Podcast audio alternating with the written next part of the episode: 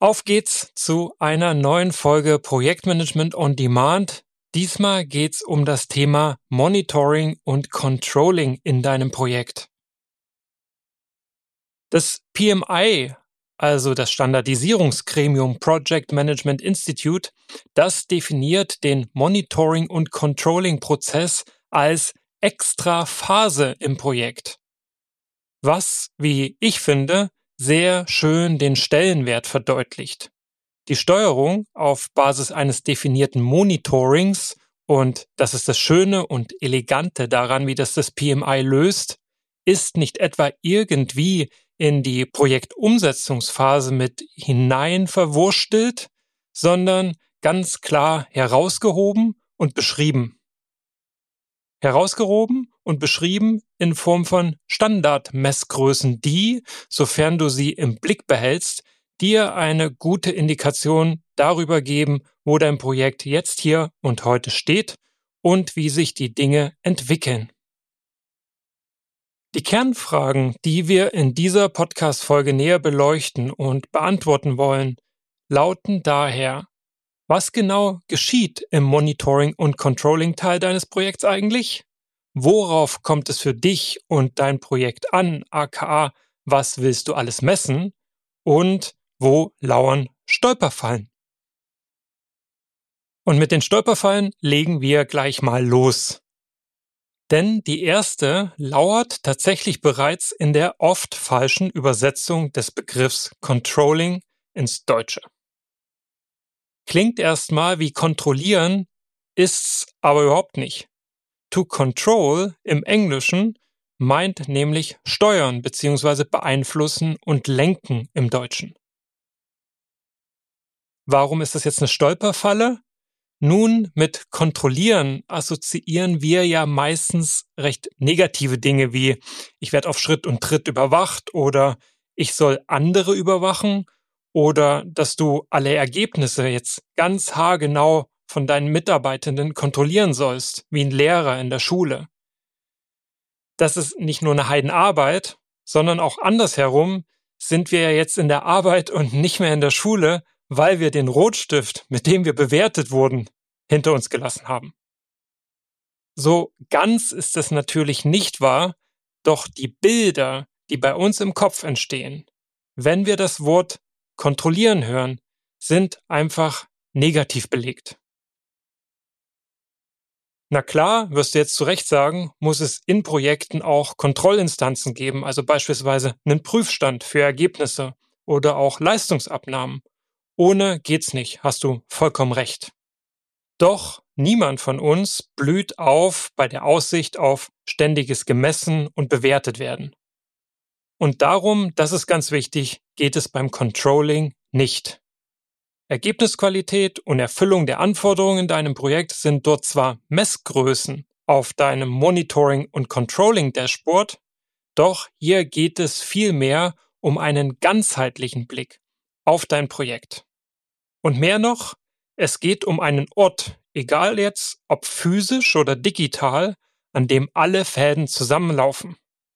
Ein Ort, von wo aus du den Überblick behältst und das Projekt lenken kannst. Das ist deine Brücke, deine Steuer- und Schaltzentrale. Darum geht's. Und genauso würde ich mir wünschen, dass du Monitoring und Controlling als inneres Bild vor deinen Augen abspeicherst bzw. verstehst und siehst. Du sitzt also in der Schaltzentrale auf der Brücke schaust auf viele Bildschirme, Monitore, blinkende Lichter und Diagramme. Und die zeigen dir jetzt was? Genau, die zeigen dir genau, wo dein Projekt gerade steht und wie es läuft. So monitorst du dein Projekt, um dann aus diesen Beobachtungen abzuleiten, ob du etwas unternehmen musst oder willst oder alles so laufen lassen kannst, wie es ist, weil ihr genau auf Kurs seid. Und wenn ich jetzt sage du, dann ist das gar nicht mal das, was ich dir empfehlen würde. Vielmehr würde ich dir empfehlen, und das wäre super genial, wenn die Monitore allem im Projekt transparent und offen zugänglich wären. Es ist also kein Hinterzimmer von einem Kaufhaus, in dem du auf einer Wand aus Bildschirmen die Aufnahmen laufender Kameras angezeigt bekommst, die aufzeichnen sollen, ob jemand was heimlich in seine Tasche verschwinden lässt und sich dann an der Kasse vorbeimogelt. Es ist ein Ort, an dem ihr euch regelmäßig versammeln solltet, ein zentraler Ort, um über Strategie und Taktik zu sprechen, gemeinsam. Kommen wir zu Stolperfalle Nummer zwei. Und zwar ist Stolperfalle Nummer zwei, dass de facto nicht alles wirklich hart gemessen werden kann. Das ist eine Illusion. Gerade der Wert eines Projektergebnisses in einem Dienstleistungsprojekt im Vergleich zu einem Produktprojekt ist brutal subjektiv und teilweise sogar extrem emotional beladen. Wo du bei der Entwicklung von Gütern, sagen wir, wir nehmen jetzt mal klassischerweise das Auto, noch klar messen kannst, ob es das tut, was es soll, ist es bei Dienstleistungen, sagen wir in der Beratung oder auch beim Training, schon deutlich schwieriger. Klar, wir versuchen das jetzt mit Kundenzufriedenheitserhebungen und Feedbackbögen zu analysieren und zu erheben, messbar zu machen. Doch die Messung ist extrem subjektiv. Wir können in Klammern sogar noch ergänzen verzerrt. Denn die Wahrnehmung der bewertenden Personen und deren individuelle Erwartungshaltung und auch Tagesform bzw. Laune oder auch zeitliche und persönliche Nähe zu der Person, die die Leistung vollbracht und erbracht hat, die ist verzerrt. Je länger das Training beispielsweise her ist, desto schwieriger erinnert man sich einfach an Einzelheiten und desto pauschaler wird so eine Aussage und weniger differenziert.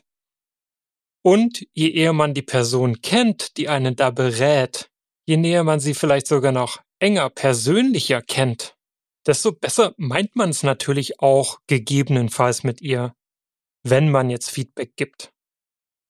Wohingegen das eigene Urteil vielleicht sehr viel härter ausfällt, wenn man die Person nicht weiter kennt und eigentlich auch nicht mag Deshalb wäre ich hier relativ vorsichtig mit drastischen Maßnahmen, um dein Projekt zu lenken beziehungsweise daraus den Kurs abzulesen. Und dann habe ich dir noch Stolperfalle Nummer drei mitgebracht. Stolperfalle drei bezieht sich darauf, dass manche Dinge so komplex sind, dass selbst im Nachhinein nicht alle Zusammenhänge klar sind. Ergebnisse teilweise nicht reproduziert werden können und schlichtweg ein Resultat mannigfaltiger Umstände und Einflussfaktoren sind.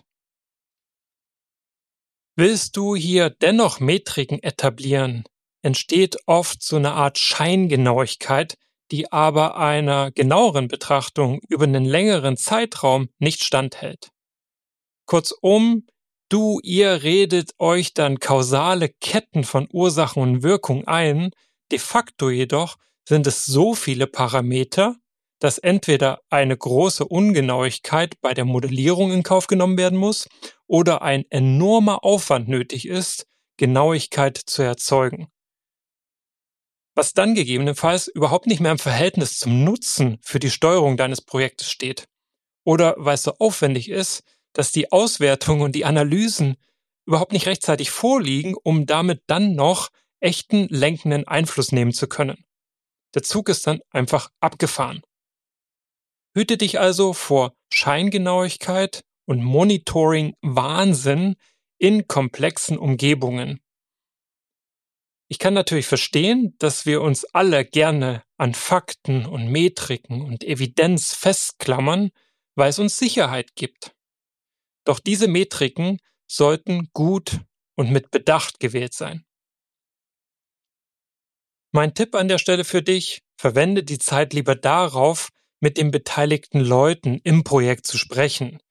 Deren Erfahrung führt oft zu erstaunlich exakten, gefühlten Wahrheiten, ohne dass sie es recht, naja, rechnerisch, algorithmisch belegen könnten. Ja und hey, manche Umgebungen sind einfach chaotisch und wirken zumindest teilweise überhaupt nicht logisch.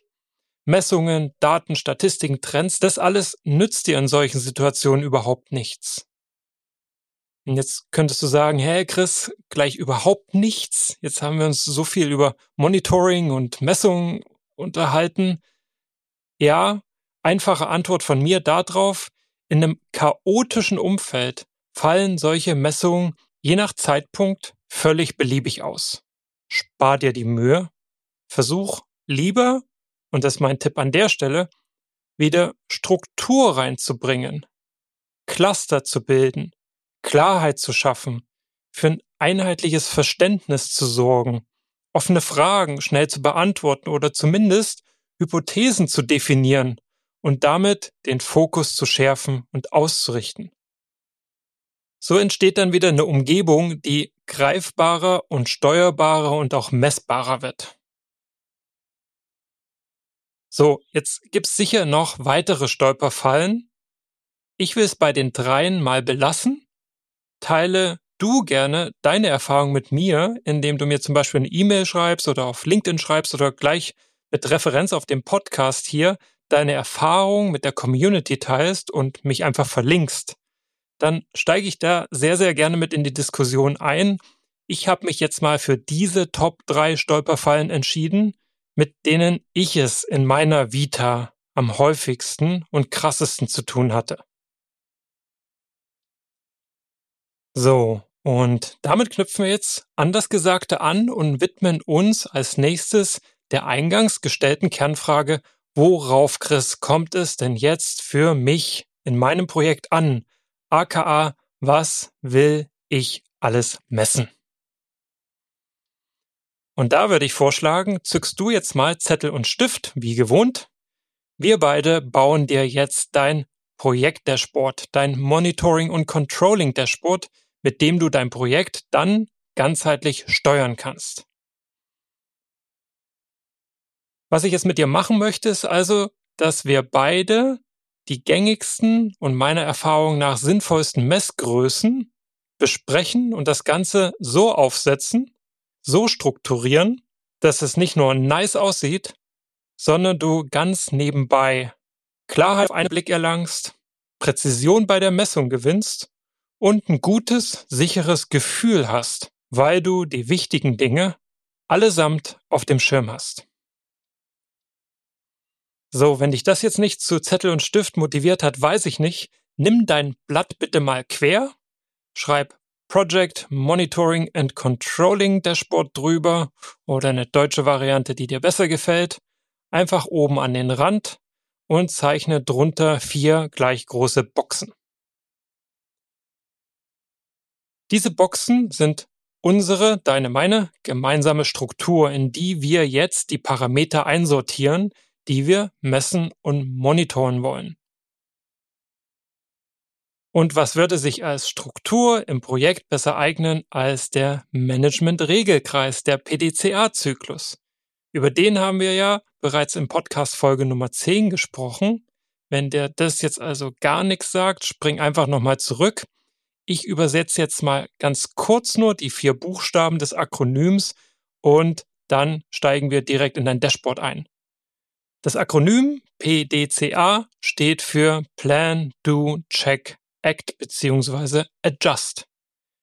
Jede Managementdisziplin macht nämlich genau das, egal ob es jetzt Projektmanagement oder Qualitätsmanagement ist.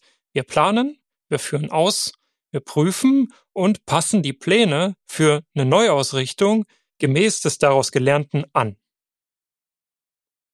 Damit ist dann unsere Struktur schon mal vollständig und wir beide wissen, dass wir nichts vergessen haben.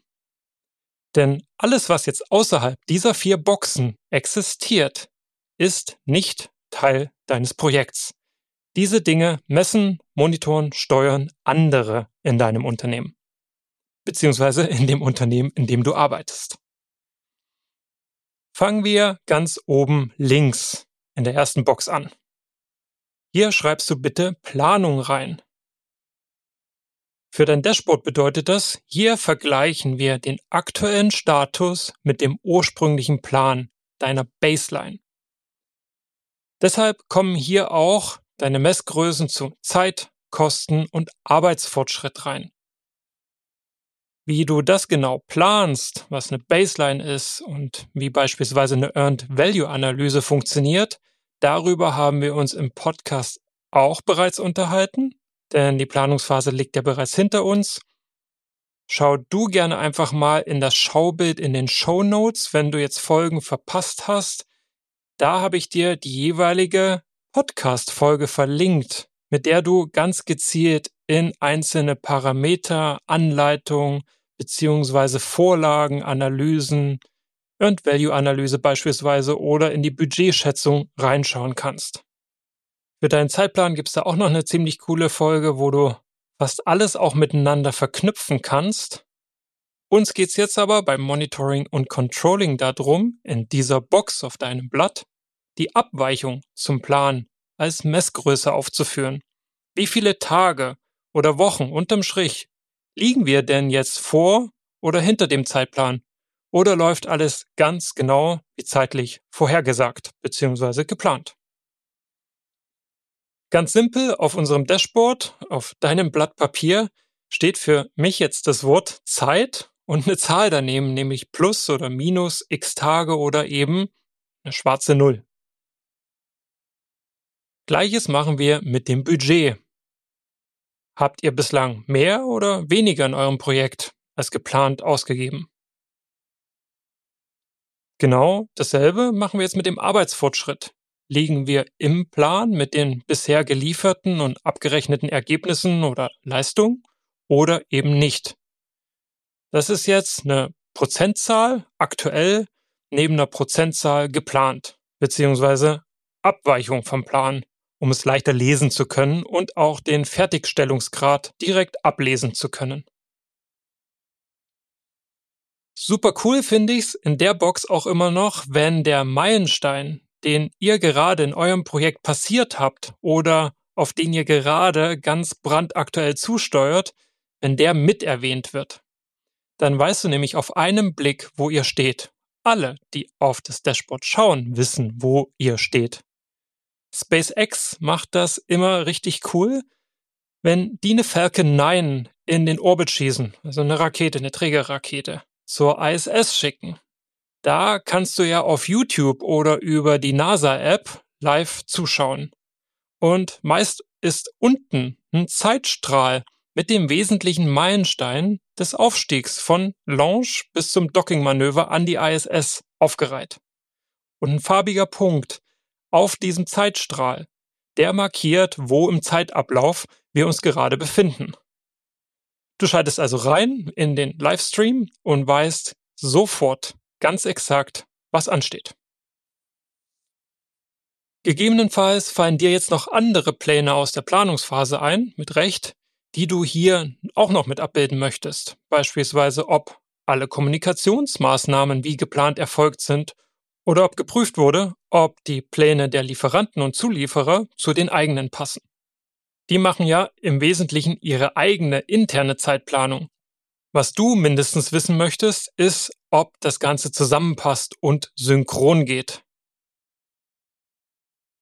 Viel mehr fände ich jetzt persönlich aus meiner Erfahrung an der Stelle übertrieben und damit würde ich sagen, Box 1, Haken dran. In Box 2, die Box rechts daneben, rechts oben, schreibst du How are you doing ein.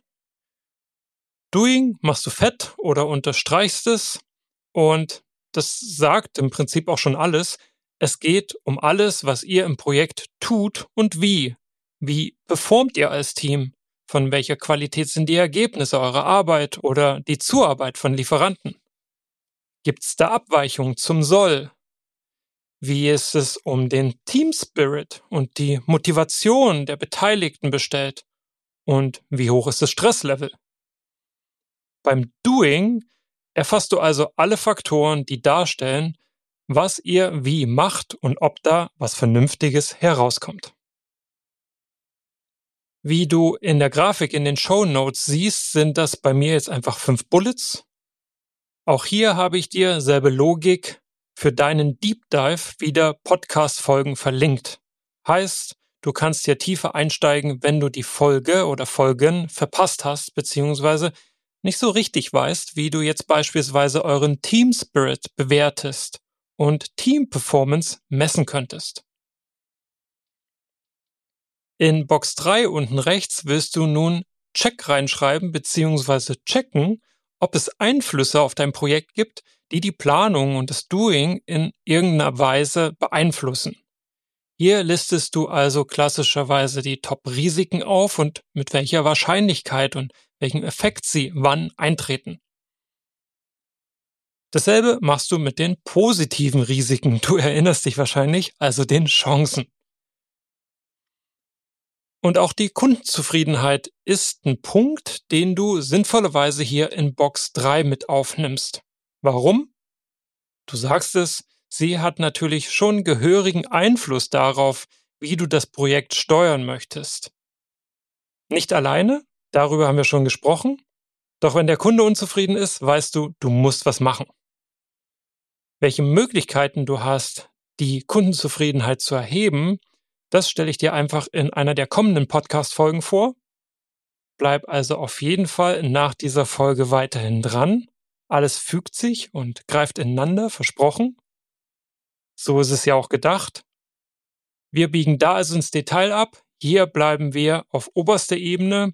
Wenn wir über Einflüsse auf dein Projekt sprechen, erklärt sich von alleine, dass hier auch noch alle Change Requests, also Änderungsanträge aufpoppen mindestens die Anzahl der noch offenen Change Requests und ob sie bereits analysiert und bewertet wurden oder nicht.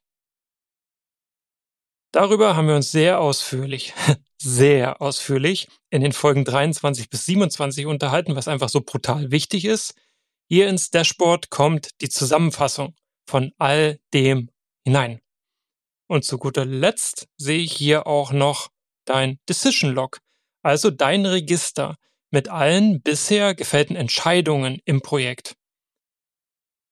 Sie sind zum Beispiel extrem richtungsweisend dahingehend, inwiefern ihr jetzt Änderungen, Risiken und Chancen im Hinblick auf ihren Einfluss auf dein Projekt tatsächlich bewertet. Und sie zeigen dir auch schön, welchen Steuerungsspielraum du hast. Das ist wichtig. Denn, und da sind wir in Box 4, ganz unten links, da schreibst du jetzt adjust rein, also die Anpassung. Und die Frage dazu, now what, also was jetzt? Auf gut Deutsch, in der Box geht es jetzt darum, was haben wir denn aus all den Messungen gelernt? Wie wollen wir jetzt die Pläne anpassen? Was wollen wir anders tun? Was ist jetzt unsere Resolution? Hier kommen also alle deine, eure erarbeiteten Änderungsvorschläge und Entscheidungsvorlagen rein. Diese Box repräsentiert sowas wie die Zusammenfassung deiner, eurer Beobachtung und die Übersetzung in Korrekturmaßnahmen, wie du also lenkend in das Projekt eingreifen möchtest. Was dann nach Beschluss und Freigabe in den jeweiligen Gremien und Kreisen eine Aktualisierung der Pläne nach sich zieht sowie eine Kommunikation, was jetzt von den Beteiligten wie anders zu tun ist und was von wem bzw. von welchem Kreis beschlossen wurde und mit in das Decision Log, dein Register für alle gefällten Entscheidungen, Einzug hält. Wenn du jetzt nicht ganz spontan sagst, hey, ich habe hier noch eine Idee, was ich ergänzen könnte in der einen oder anderen Box, dann leg von mir aus gerne Zettel und Stift beiseite. Wir sind fertig beziehungsweise du bist fertig. Dein Dashboard steht und ist bereit für seinen Einsatz im Projekt. Wo du es jetzt natürlich brutal vielseitig nutzen und einsetzen kannst. In Team-Regelmeetings, im Lenkungskreis, bei Statuspräsentationen, beim Kunden oder um dir selbst einfach dann und wann einen Überblick über die Lage im Projekt zu verschaffen und ein Gefühl zu bekommen, wie viel du jetzt als lenkende Instanz benötigt wirst. Fassen wir zusammen und reflektieren nochmal. All dies sollte dir schon eine sehr gute Idee geben, was du auf deinem Dashboard alles angezeigt bekommen möchtest, um dein Projekt auch ganzheitlich steuern zu können. und wie du die Metriken, Messgrößen, Parameter, nenn sie wie du magst, strukturieren kannst. Beziehungsweise für welchen teilnehmenden Kreis welche Key Performance Indikatoren relevant sind. KPIs kennst du, so könntest du die Metriken auch nennen. Warum willst du das zwischen den einzelnen Kreisen differenzieren? Klar, es macht sehr wohl einen Unterschied, ob du jetzt bei deinem Kunden bist, bei deinem Auftraggeber, einem Lieferanten oder du mit deinem Kernteam zusammensitzt. Machen wir es plastisch. Deinem Kunden wirst du wohl keine interne Budgetkalkulation offenlegen. Was deine Auftraggeber jedoch ganz sicher interessieren wird. Und dein Team wird sich viel mehr mit dem aktuellen Performance-Level identifizieren als beispielsweise ein Lieferant, der ja in erster Linie mit sich selbst und seinen Internas und der Zulieferung an euch beschäftigt ist. Zusammenfassend lässt sich noch ein richtig schönes Bild zeichnen. Stell dir dein Monitoring und Controlling im Projekt, dein Dashboard, wie das Head-Up-Display im Auto vor. Wenn du jetzt vorher mit der Schaltzentrale und der Brücke an Deck von einem Schiff nicht so viel anfangen konntest. Das Head-Up-Display in einem Auto, ja, ohne Geschwindigkeitsanzeige, ohne Tankanzeige oder ohne Warnleuchte für zu geringen Motoröl, Füllstand oder Wischwasser. Ohne das wirst du auf keinen Fall auf eine längere Fahrt gehen. Und so ist es auch in deinem Projekt. Diese Anzeigen und Meldungen willst du on demand einsehen können und dann auf einem Blick und auf möglichst aktuellem Stand sehen können, um, ja, um dann abschätzen und bestimmen zu können, wie lange ihr in dem Zustand noch weiterfahren bzw. genau so ohne Änderung im Projekt weitermachen könnt. Oder ob ihr mal aufs Gas drücken solltet. Oder lieber die nächste Tankstelle anfahrt oder den Service ruft oder den Wagen mal auf den Prüfstand stellt. Displays in modernen Autos zeigen sogar noch viele weitere Dinge an, zum Beispiel den Luftdruck, je Reifen, wie viele Kilometer du je nach Fahrstil mit der Tankfüllung noch fahren kannst, wann du einen Gang hoch oder runterschalten solltest für einen optimalen Spritverbrauch, was jetzt auf dein Projekt übertragen für eure Effizienz steht oder wie weit ihr im aktuellen Modus noch kommt, also ein Indikator für die Belastungsgrenze auch deines Teams ist. Wenn du jetzt also jemanden lachen hörst, weil du Stress und Motivationslevel auf deinem Dashboard mit monitorst, schick die Leute gerne zu mir. Ich stärke dir da den Rücken, das ist nämlich höchst relevant und wenn sie das Wort Effizienz hören, dann bin ich mir sogar ziemlich sicher, haben wir eh schon fast gewonnen. Und das ist auch an der Stelle meine Kernbotschaft an dich für diese Folge. Viele Parameter in deinem Dashboard mögen trivial wirken, doch sie sind eben die absoluten Eckpfeiler im Projektmanagement und alle Fragen der Beteiligten werden sich stets genau darum drehen. Also wirst auch du die ständig im Blick haben. Das ist die Basis. Und dann gibt's da eben noch diejenigen Parameter und Messgrößen, die gerne mal als softe Faktoren abgewertet oder eben vergessen oder unter den Teppich gekehrt werden. Nicht mit mir, nicht mit dir, nicht mit uns, wir sind moderne ProjektmanagerInnen. Viel Spaß also jetzt beim Ausprobieren des Dashboards in deinem Projekt. Ich freue mich jetzt schon mega über dein Feedback und bin super neugierig, wie es damit läuft, was auch du für Feedback bekommst und verabschiede mich wie gewohnt bei dir mit den Worten auf zur Brillanz.